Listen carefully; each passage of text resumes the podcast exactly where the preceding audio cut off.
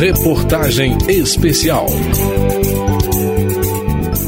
O que a Constituição brasileira tem de diferente das que existem em outros países? Como ela é aplicada no dia a dia? Desde 1988, as 129 emendas construíram um texto melhor ou pior? Fizemos essas perguntas a alguns especialistas em direito constitucional e também a parlamentares que, em seus discursos, já se debruçaram sobre o assunto. Eu sou Cláudio Ferreira e esse capítulo faz parte da reportagem especial sobre os 35 anos da nossa Carta Magna.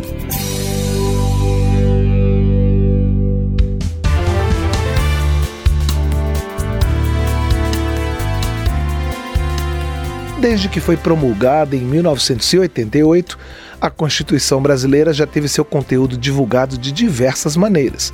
Em datas redondas, como os 35 anos comemorados em 2023, o material sempre está em livros e exposições que atraem os visitantes que passam pelo Congresso Nacional. Aposentada recentemente, a consultora legislativa Débora Azevedo participou da organização de diversos eventos e publicações ligados à Constituição.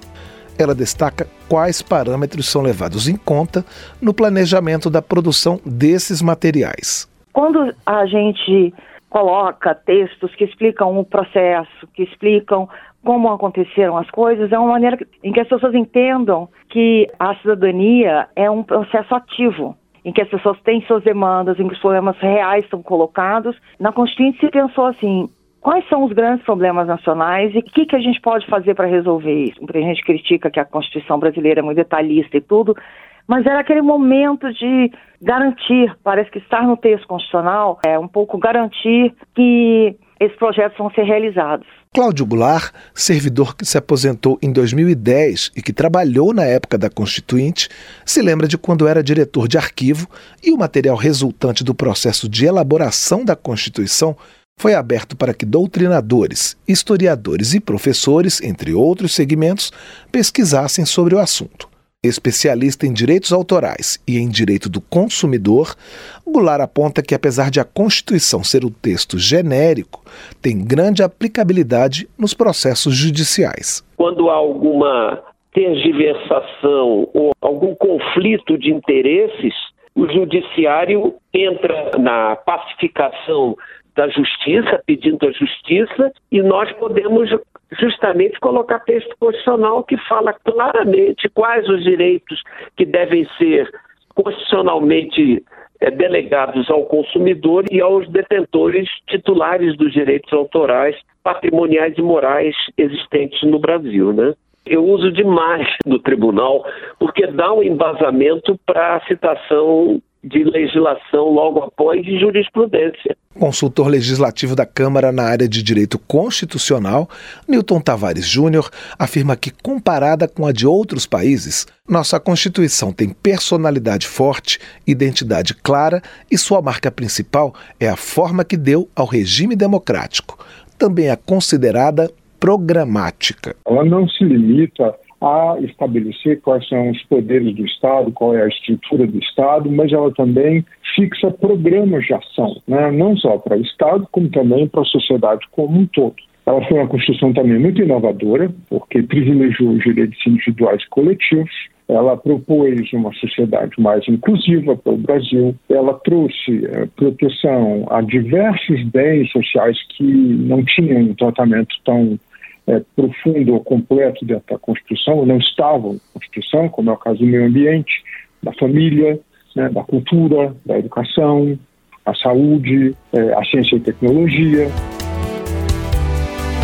O especialista acrescenta que os constituintes também se preocuparam com a efetividade do texto, para que ele não se tornasse uma mera abstração. Ele também destaca o mecanismo chamado de controle de constitucionalidade, ou seja, a capacidade que cidadãos, autoridades e entidades têm de ir ao judiciário e pedir que uma lei que não está em conformidade com a Constituição seja retirada do ordenamento jurídico. Newton aponta ainda o grande número de emendas, 129, só menor do que a Constituição austríaca. A americana, por exemplo, só foi modificada 27 vezes e a da França, 24. Apesar de a Constituição brasileira exigir um alto grau de consenso para ser mudada, ele antevê um problema: o desprestígio da lei ordinária decorrente da banalização do texto constitucional ele se torna cada vez menos relevante, cada vez menos fundamental. E a gente assiste, por exemplo, hoje, alterações extremamente pontuais que são feitas numa rapidez enorme, com dispensa de interstício, com votações abreviadas. O texto constitucional se torna cada vez mais maleável e também enrijece muito mais a vida política, porque cada modificação que se faz na Constituição é preciso um enorme esforço de juntar um quórum muito grande. Isso tem um preço né, institucional, político, em termos de negociações e consensos partidários. O advogado constitucionalista Cláudio Souza Neto, que é professor da Universidade Federal Fluminense, também critica o alto número de emendas da nossa Carta Magna. A Constituição brasileira é muito emendada,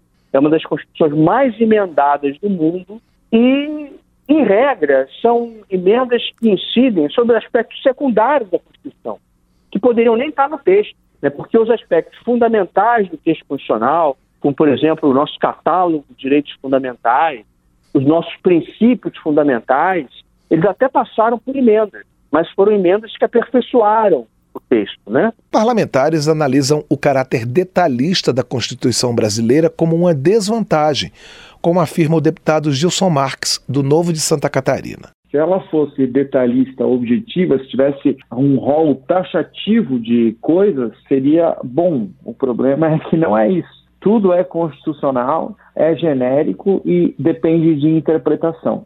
Isso é um problema, porque, como depende de interpretação, você veja só, é, tanto faz um contrato ou a lei, quando vai para o juiz decidir, você percebe que ela não cumpre aquilo que se destina e não tem nada que faça com que ela cumpra. O deputado Lafayette de Andrada, do Republicanos de Minas Gerais, vê prós e contras nesse perfil detalhista do texto constitucional. Aquilo que está consignado na Constituição é algo que é imutável, é mais difícil de ser modificado. Por outro lado, quando você faz uma Constituição com muitos detalhes, ela rapidamente vai ficando envelhecida, porque as coisas vão se modificando com o tempo, o desenvolvimento da tecnologia, o próprio movimento social, das coisas que vão acontecendo, vários detalhes que estão na Constituição acabam ficando desnecessários, acabam perdendo sentido até.